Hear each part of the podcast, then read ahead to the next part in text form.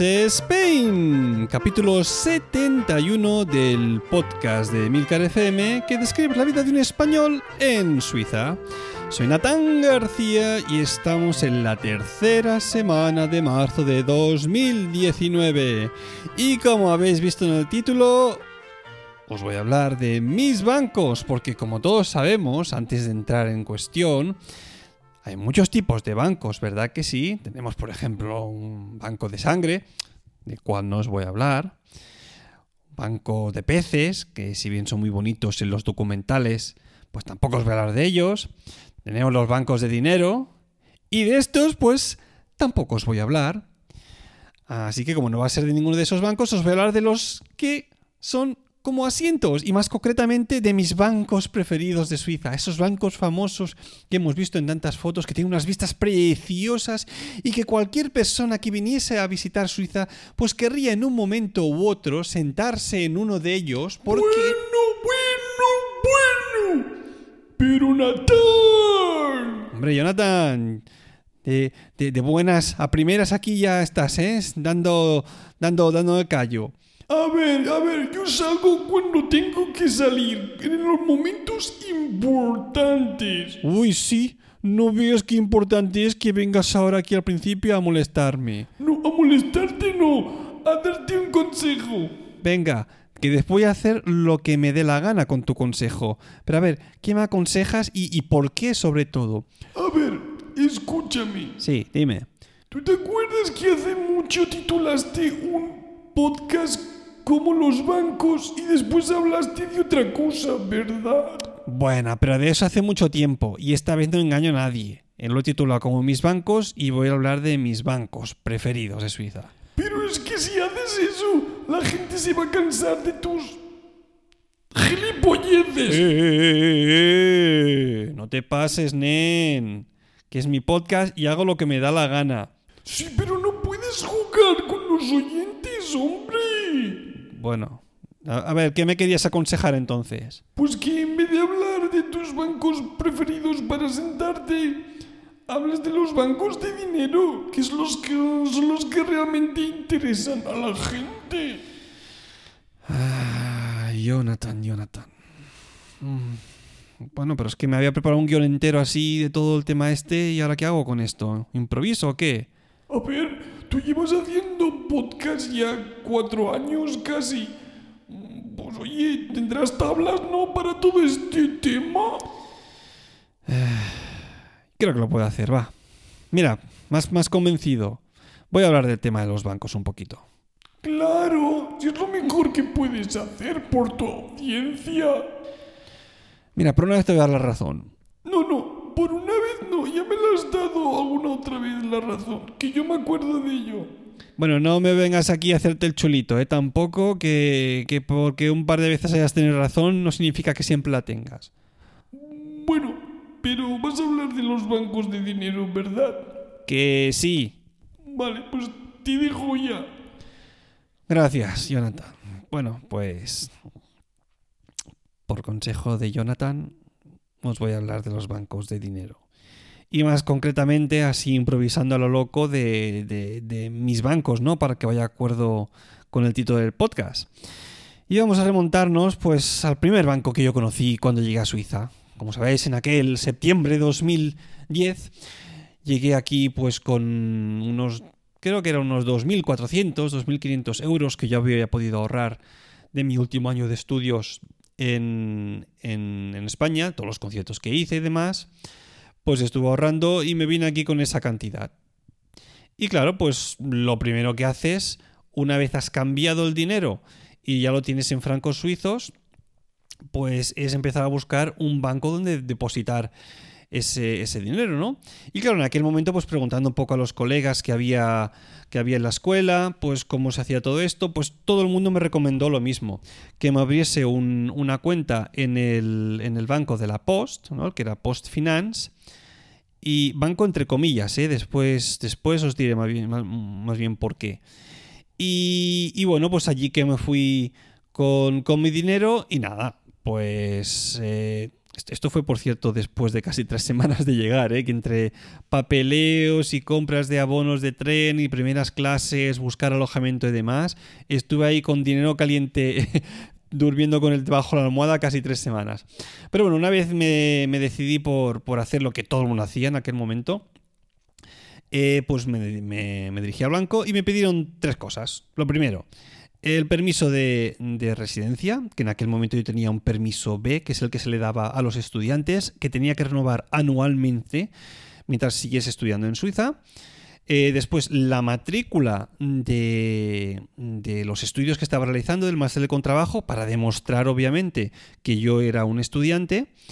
Eh, esto más que nada porque la cuenta que me daban era una cuenta gratuita si yo era estudiante. ¿eh? Esto hay que aclararlo también. Y obviamente necesitan una dirección eh, para donde mandarte pues las diferentes cartas, informaciones y todo demás. No es necesario tener una dirección. Y por eso no pude em, tenerla, abrir una cuenta hasta que no pasaron tres semanas porque ese fue el tiempo que necesité hasta encontrar a Francisca, la, la mujer argentina que me acogió allí durante año y medio aproximadamente, o dos años casi. Así que bueno, una vez entregados todos los papeles y abierta la cuenta, pues nada, me dijeron, esta cuenta va a seguir siendo gratuita para ti durante el tiempo que tú estés eh, estudiando. Cada año tienes que, enviarnos el, digamos, la matrícula para el año siguiente y así se te renovará la cuenta gratuita, por decirlo de alguna manera. Y esto fue de hecho así durante los cuatro años y medio, cinco que estuve, que estuve estudiando. No, no tuve ningún problema a esta cuenta venía asociada una tarjeta de débito que tampoco costaba nada y bueno pues así estuve aguantando durante estos primeros 3, 4 años hasta que bueno empecé a trabajar en el, en el Museo de Arte de, de Zurich, en el principal, en el Kunsthaus, como segurata, como ya sabéis que os hablé en el podcast y bueno pues ahí me iba llegando el, el, salario, después cuando empecé en el colegio como profesor de música, pues tres cuartos de lo mismo, y así estuvimos. Después conocí a Lina, nos casamos al cabo de un tiempo y bueno, pues tuvimos que abrir otra cuenta adicional común, que también lo hicimos en la Postfinance. Pero esta cuenta ya una vez había acabado los estudios eh, y la otra cuenta personal mía, pues pasaron a ser, entre comillas, de pago cosa que para nosotros no fue así. ¿Por qué? Porque decían que si tú tenías en esta cuenta más de 7.500 francos, digamos ahí depositados sin bajar esa cantidad mensualmente, pues no te cobrarían nada nada de la cuenta mensual, ¿no? Es decir, yo tenía siempre una cantidad bloqueada, sabía que mi cuenta no podía bajar de esa cantidad ni la cuenta que teníamos en común y así, de esta manera, pues la cuenta seguía siendo gratuita. Em, hace dos años nació nuestro hijo Adrián y ahí ya no fuimos a la Postfinance. Ya miramos en, otro banco, algo un poco más, más serio, y nos fuimos al ZKB, que es el Zürcher Cantonal Bank, el banco cantonal de aquí del cantón de Zürich, donde estamos viendo, ¿no? Y ahí le abrimos una cuenta para él, para sus estudios. El dinero que a mí me llega de, por paternidad o que nos llega por, por paternidad, los dos que son 200 francos mensuales, unos 180 euros más o menos al cambio, pues van directamente a esa cuenta suya para, sus estudios en su momento, ¿no? Em, otro cuenta que acabamos hablando también en el ZKB pues fue la cuenta de la Drite Soil, ¿eh? lo que es, como os hablé en un podcast anterior, eh, un plan de pensiones de toda la vida, ¿no? Y lo decimos ahí también porque al ser un blanco cantonal, pues eh, nos daba una seguridad extra, ¿no? digamos que la banca privada quizás en aquel momento no nos atraía tanto y dijimos, si depositamos nuestra pensión, pues que por lo menos sea en un banco eh, que esté vigilado de alguna manera o controlado por el cantón de Zurich. Mi mujer, Lina, pues ella se abrió en su momento una cuenta en la ChetKB y tenía una extra también en, en la Postfinance cuando era estudiante. Bueno, long story short, en noviembre del año pasado nos llega una carta de la Postfinance diciendo que a partir de enero de 2019 van a pasar a, cobrar absolutamente todas las cuentas independientemente de la cantidad que tuviéramos ahí bloqueada, eh, una cantidad de 5 francos mensuales. Dicho de otra manera, cada cuenta pasaría a costar, eh, pues 5 por 12 son 60 euros. 60 euros, no, 60 francos em, anualmente. Y, claro, nosotros pensando, ah, ah, espera, 60 francos anualmente, a no ser que tuvieras contratados con ellos, creo que era una especie de un fondo de inversión con unos 25.000 francos ahí bloqueados para el fondo de inversión, ¿no? O sea, nosotros pensamos, mira, esto ni de coña, vamos a... No he invertido nunca ni en, ni en bolsa, ni en un fondo de inversión, ni demás, con los pocos ahorros que tenemos si, queremos tener lo, suficiente para que unos años podernos permitir la entrada de un piso eh, para la hipoteca, pues mejor no jugar con esto, no sea que lo perdamos y sea nuestra culpa. Así que nada, hemos empezado a pagar en enero y febrero, pues estos 5 francos eh, mensuales que al final, pues si vas contando tres cuentas eh, de la Post Finance más la que ella tiene en la Chet que también le, le cobran 5 francos mensuales. Pues estamos eh, del rollo de cuatro cuentas pagando pues 5 euros mensuales, lo cual hacen 6 por 4, 24, 240 francos mensuales, eh, anuales, perdón, más los 50 que nos cobran de la tarjeta de crédito asociada a nuestra cuenta común de la Postfinance, lo cual hace un total de unos 190 francos anuales por tener estas cuentas activas más la tarjeta de crédito, al cambio unos 240 euros.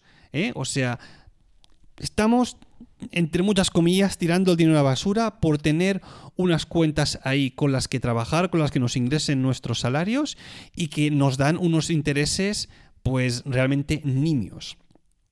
Y claro, ¿qué pasó aquí en la Postfinance para que ellos de repente em, pues tuviesen que empezar a cobrar por las cuentas. Pues nos llegó, en la carta esta que os decía antes que nos llegó en noviembre, nos decían que, bueno, que el sistema no, no se sostenía, que los intereses que, que para ellos tenían que empezar a dar eran casi negativos y claro, lo último que esperas cuando tienes una cuenta en algún sitio es que los intereses sean negativos, es decir, que te vayan descontando dinero. Y esto es así porque el Banco de la Post que es estatal, no es en sí un, banco, no tiene aún la licencia como, como, banco, sería quizás casi más una caja de ahorros, creo, por compararlo, y ese es porque no pueden dar hipotecas ni tampoco créditos. Entonces, claro, yo lo que supongo que es lo que más más ganancias aporta un banco, que deben ser las hipotecas y los créditos, sobre todo las hipotecas, pues ellos eran un producto que no podían dar, que no pueden dar ahora, creo. Y, por eso pues es que no, el sistema no, se sostenía, por eso ha empezado a cobrar estos 5 francos mensuales a, todo Cristo. Leí hace tiempo que creo que a principios de, los, de, este siglo em, aplicaron para, para, tener una licencia de banco, pero aún que yo sepa no se la han concedido, estará quizás al caer, ¿no? Entonces es complicado todo esto. Bueno, lo que os decía, las cuentas no salen tú. Eh, no puede ser que estemos pagando 290 francos anuales por, por nada, por algo que, no, que lo único que nos permite es sacar dinero de, de, un cajero y hacer pagos por internet, ¿no? Yo entiendo que cada uno tiene su modelo de negocio, pero es que lo que realmente nos ofrecía era más bien poco.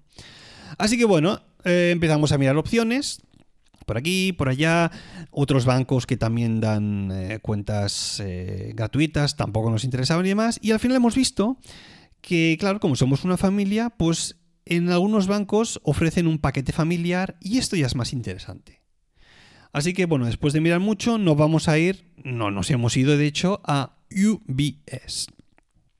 ¿Por qué? Pues porque el primer año no nos cobran nada y a partir del segundo va a ser un total de 15 euros al mes por mi cuenta, por la de mi mujer y por la cuenta eh, conjunta. 5 francos al mes, pues son 15, 15 al mes, ¿no? Entonces, claro, esto ya, ya sale un poco más, más, más a cuenta.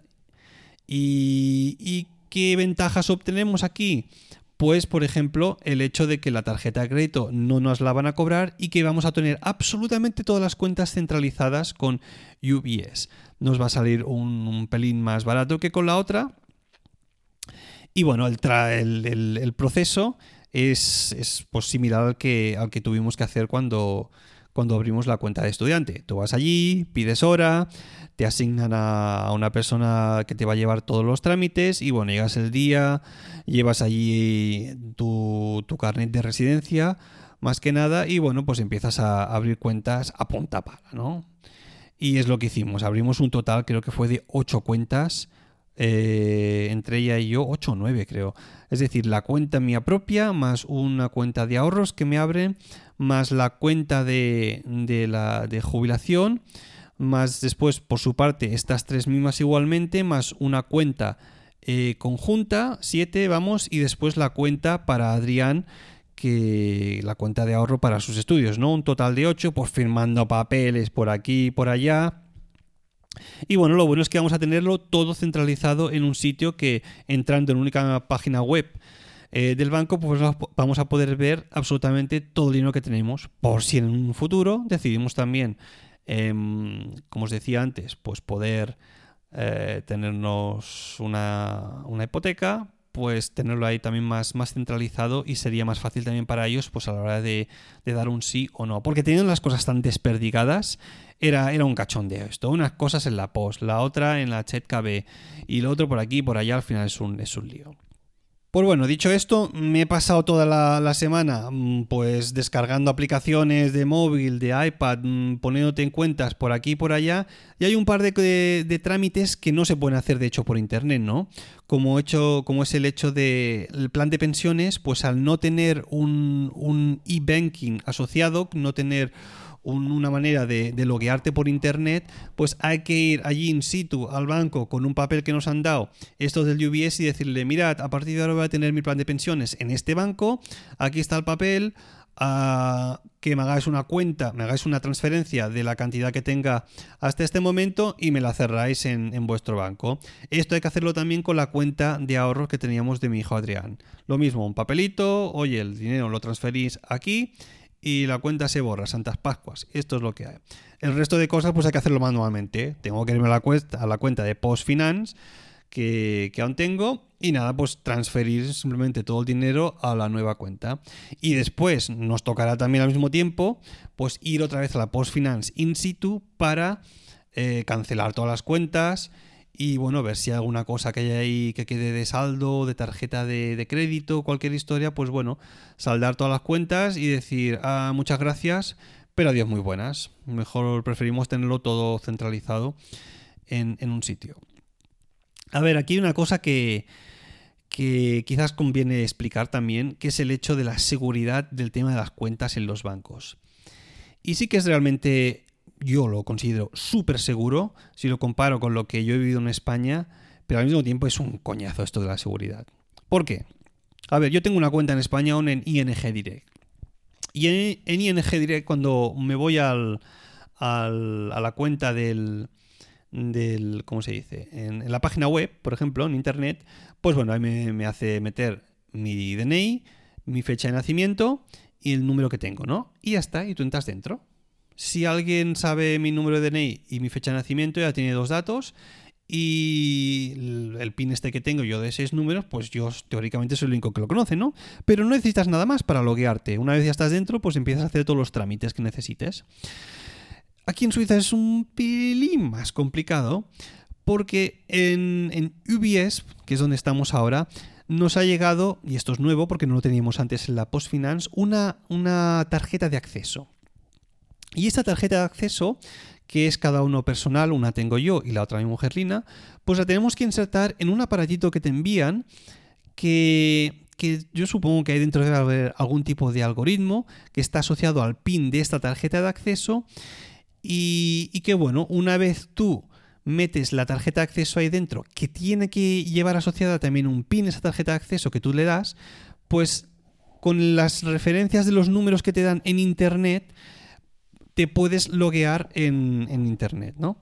Eh, esto suena muy complicado porque de hecho lo es la primera vez que lo haces. Por eso, por suerte, UBS ha desarrollado un sistema que una vez tú entras en la web y metes el número de contrato que tú tienes, pues aparece ahí un código QR.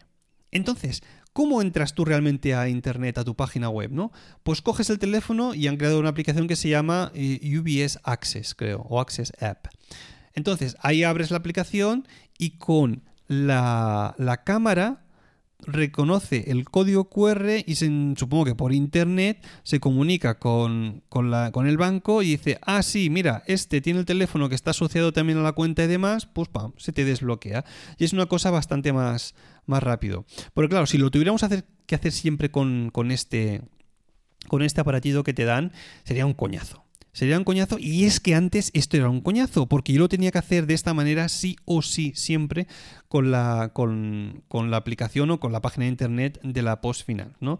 Meter todos los datos, meter la tarjeta que yo tenía en el aparatito este, poner el número que me salía en internet, después eh, una vez yo le ponía el número de la tarjeta, el PIN, digamos, me salía otro número que tenía que volver a, a, poner en la página web y era un coñazo padre. De esta manera es mucho más, más, más rápido. Os dejo para que veáis en, en el Instagram del, del podcast eh, la foto de los dos aparatos, el que usábamos antes y el que a partir de ahora usaremos, aunque supongo que bastante poco, ¿no? Porque teniendo el método de acceso este por, por internet, pues bueno, será, será más rápido todo. Es un paso extra para la seguridad que es necesario, digamos al principio, ¿no? Para, para que tú demuestres que eres tú y que has recibido todos los papeles, pero, pero bueno, por suerte también hay maneras de, facilitarlo un poco. Obviamente, eh, a casa te llega una, una retaíla de, de, cartas y de papeleo ingente, ¿no? Por una parte, las tarjetas. Eh, las tarjetas. No, primero te llegan los, códigos de acceso y después, dos días más tarde o tres, nos llegaron las, las tarjetas de débito y, y, crédito por separado, ¿no? Para que no nadie pueda coger digamos, las dos cosas, ¿no? Porque imagínate, si alguien tiene tu tarjeta de acceso y tu. y tu. y tu PIN, pues bueno, oye, que, empiecen a sacar dinero de tu cuenta así de fácil, ¿no? Aunque bueno, al principio las cuentas están a ceros, obviamente. Un, una desventaja, una, una excepción del banco este y de muchos aquí en Suiza es que no apoyan a Apple Pay. Y esto es un, esto es una, mala jugada. Aquí hay otro sistema en Suiza que se llama Twin. Y bueno, esto ya lo dejaré para más adelante porque, porque es un tema largo aquí en Suiza, de las historias que han habido con el tema de los pagos con, con, el teléfono móvil. Pero mirad, yo me compré, el iPhone que tengo ahora es un iPhone SM, lo compré creo que fue en mayo de 2017. Sí, por ahí, mayo del 2017. No, 2016, va para tres años ahora, que le cambié la batería hace poco. 2016, porque sabía que venía con el chip este NFC para hacer pagos por internet, y es que aún a día de hoy, a, a, marzo de 2019, aún no he podido hacer ni un puñetero pago con el móvil, porque ni la Post Finance ni UBS ni ninguna otras historias apoyan este sistema. Sé que hay alguna historia por ahí en plan con el COP que he visto hace poco, uno de los supermercados aquí principales, para hacerte una tarjeta de todo el tema. Pero es que esto es un coñazo, no tenía que ser así. Bueno, ya os hablaré de esto más largo entendido con tranquilidad. Pero bueno, es, un tema que, fastidia bastante. Incluso en el Apple Watch también me, gustaría muchas veces pagar con él, pero es que claro, es que no tengo ninguna tarjeta asociada a Apple Pay y es imposible de momento. Así que bueno, así, como, es como está el tema de, de los bancos aquí en Suiza cuando te abres cuentas y demás. Olvidaos de todo esto de que mm, cuentas privadas con iniciales y demás. No, aquí mm, se pone cara, nombres y apellidos y, y así es como va todo. ¿Vale?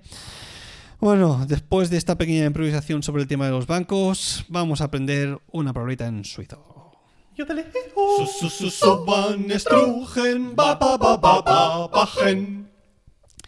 Y hoy, obviamente, pues ya que esto va de pasta de dinero, pues vamos a ver cómo se dice la palabra dinero en suizo.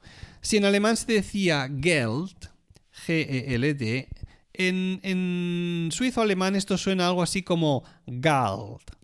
Yo lo escribiría con A, es decir, G-A-L-D. Pero ojo, porque no os lo estoy diciendo esto de manera aleatoria, sino porque muchas veces aquí en Suiza escucharéis que al final de las frases dicen algo así como Gao, y eso, aunque puede sonar como la palabra dinero en suizo alemán, mm, tira la A más dirección hacia una E.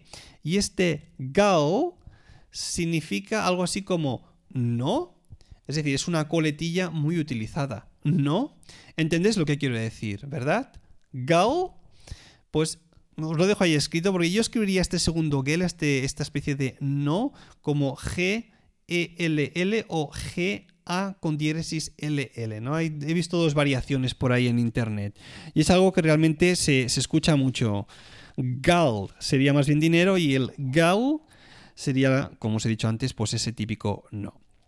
Y por el tema de los bancos, esto va a ser todo. Déjame que me haga un poco de auto de promoción, porque a principios de esta semana se ha publicado un nuevo capítulo de Cinema TV, donde no he hablado ni una peli, ni una serie, ni un documental, ni una serie de monólogos, no, he hablado de un concierto.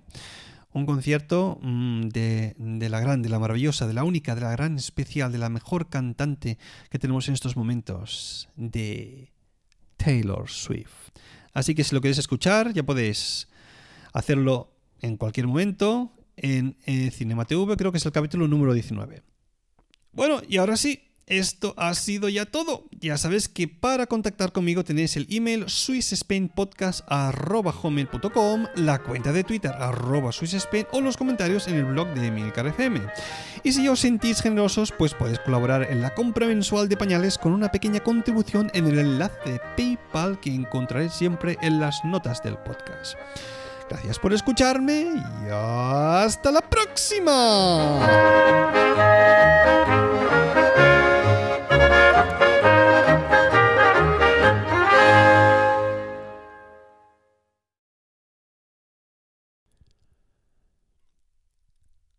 Adivina, adivinanza. Este banco está ocupado por un padre y por un hijo. El padre se llama Juan y el hijo, ya te lo he dicho. ¿Cómo se llama el hijo? Bueno, ¿qué esperabais? Es que me había preparado el final este con el tema de los bancos para sentarse y, y no se me ocurre nada con el tema de los bancos de dinero. Así que bueno, escribid vuestras respuestas con el hashtag arroba mis bancos en Twitter o por email a la dirección que ya sabéis. Eh, ¿Cómo se llama el hijo? Hasta la próxima.